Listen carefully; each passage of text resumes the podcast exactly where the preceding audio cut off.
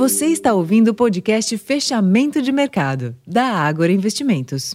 Fala pessoal, Rosalém falando. Hoje é quarta-feira, dia 14 de junho, e a sessão foi marcada pela decisão de política monetária do Fed, que acabou confirmando as expectativas e manteve as taxas de juros inalteradas por lá, no intervalo de 5% a 5,25%.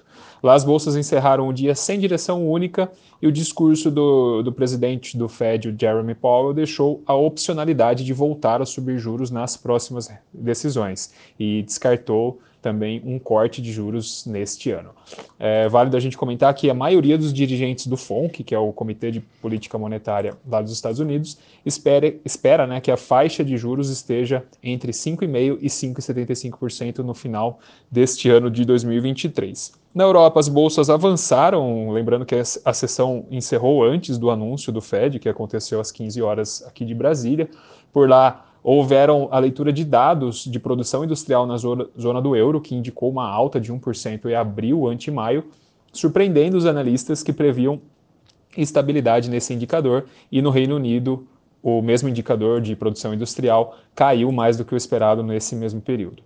Entre as commodities, nessa madrugada, Uh, o contrato futuro de minério de ferro negociado lá em Dalian, China, fechou em alta de 1,51%, cotado a 112 dólares e 34 centos por tonelada, e o petróleo Brent recuou 1,47% na sessão, refletindo uma leitura de alta nos estoques dos Estados Unidos, que foi informado pelo Departamento de Energia americano, a partir da forte taxa de utilização nas refinarias, ou seja, aumentou a oferta e a produção por lá. No Brasil, o, o Ibovespa retomou a dinâmica positiva após uma realização de lucros na sessão de ontem e encerrou o dia com uma alta, forte alta, aliás, de 1,99% aos 119.068 pontos. O que foi forte também foi o giro financeiro de 71,5 bilhões, muito forte.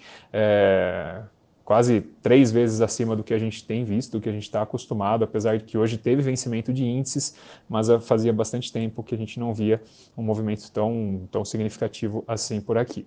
No câmbio, o dólar recuou 1,14% ante o real, cotado, encerrou cotado a R$ 4,80, e nos juros futuros houve queda, forte queda também nos vértices da curva termo.